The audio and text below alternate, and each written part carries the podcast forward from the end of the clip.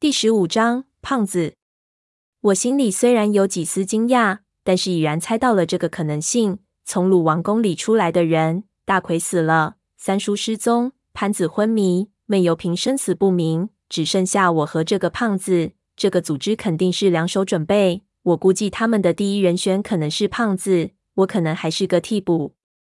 船到码头，并没有减速。那胖子几天不见又肥了一圈，不过身手照样可以。跟着那群人同时一个纵身跳上船，往前跑了几下才定住。看到我，开心的大笑：“小同志，你也在这里啊？看来我们的阿宁小姐面子还是很大的吗？”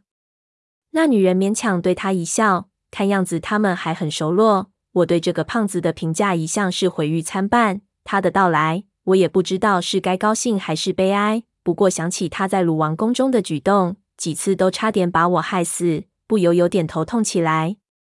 他把行李往甲板上一扔，就坐到我们对面，敲着背说：“这一路把我赶的，你们他妈的也催得太急了。对了，那地方找到没有？”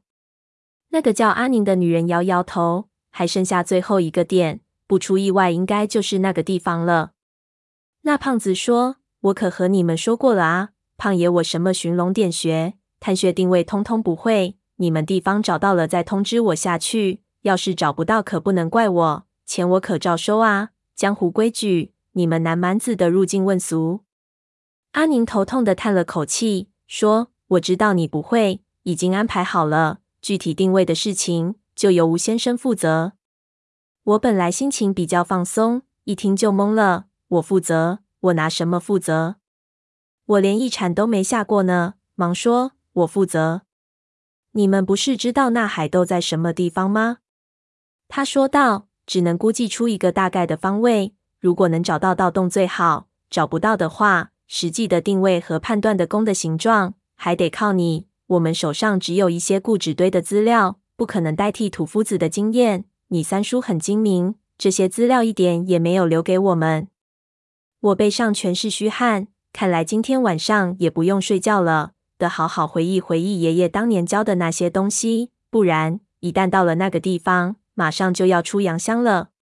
下铲子我是一点问题也没有，在海底有什么不利索或者失误，都可以说是因为海水的关系。到底是土夫子又不是海夫子，这一块应该不算我的专业范畴。但是要我规划的工，这难度也太大了。幸好我虽然没实践过，但是理论经验还在。我想了一下。刚才紧张的心情已经平复了很多，心说船到桥头自然直，到时候真的不行，就瞎掰几句说这的工有些古怪好了。那胖子看看我说道：“那就好，一切具备。不过难得来次西沙，咱们今天晚上的好好吃一顿，养足力气。这道豆可是体力劳动。”说着就跑去找那个船老大，提溜着他，问他船上有什么海鲜没有。阿宁似乎没什么胃口，靠到一边也不说话了。我倒是饿了，一听有海鲜，口水就多起来，也跑过去看。西沙马鲛鱼、马鞭鱼和石斑很多。有人说，西沙的海里一半是水，一半是鱼，所以渔船出去很少会没收获。旅游季节，在西沙钓鱼也是一件十分有意思的事情。胖子连逼带喝，那船老大十分不情愿。还是从鱼箱里提出来一条大马鲛鱼，交给一个伙计，说：“拿个鱼头锅出来。”胖子不知道刚才发生的事情，看船老大哭丧个脸，十分不爽，骂道：“他娘的，老子又不是不给钱，又不是抢你的。不过不爽归不爽，那鱼锅子端上来的时候，那个香啊，就别提了。我一下子所有的欲望都变成食欲。以前在城市里。”从来没想过会这么想吃一个东西，那胖子馋的眼睛都直了。锅子还没放稳，就直接一筷子下去夹了块鱼皮吃，烫得他眼泪都下来了。这一锅子东西威力实在太大，不知道都饿了还是怎么了。那些个新人全部都围过来，连在舱底下睡觉的张秃都跑了上来，凑过来一闻，直说西沙就是好，随便烧个鱼，我们那里一辈子都吃不到。胖子一把把他拉远，大骂：“拍马屁归拍马屁，你他娘的别口水喷进去，恶心不恶心？”张秃一看胖子没见过，忙去和他握手，说道：“哎，生面孔啊，怎么称呼啊？”胖子为人很直，看他一眼，问阿宁：“这秃子是谁啊？”张秃一听，脸就黑了，用力说道：“请称呼我张先生，或者张教授好吗？”胖子也不理他。阿宁看气氛不对，接过来说道：“忘记给你们介绍了，这位是张教授，也是我们这次的顾问之一。”胖子一听真的是教授，也不敢太放肆了，忙和张秃子握了一下手，说道：“哦。”真对不住了，我还真没看出来您是个文化人。我就是一直肠子，姓王，粗人一个，你别往心上去。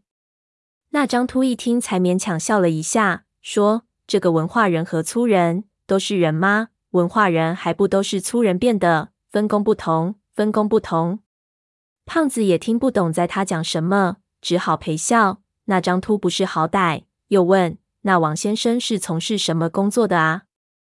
胖子一愣，只觉得别扭，但是也不能在文化人面前表现得太粗，说道：“这个通俗的讲，我其实是个地下工作者。”那张秃一听，不由肃然起敬，说道：“原来是公安战士，失敬失敬。”我一听，忙憋住不让自己笑出来。他娘的，张秃子也太啰嗦了！胖子看我笑起来，狠狠瞪了我一眼，对张秃说：“先别顾着说话，来。”尝两口先，说着就招呼其他人动筷子。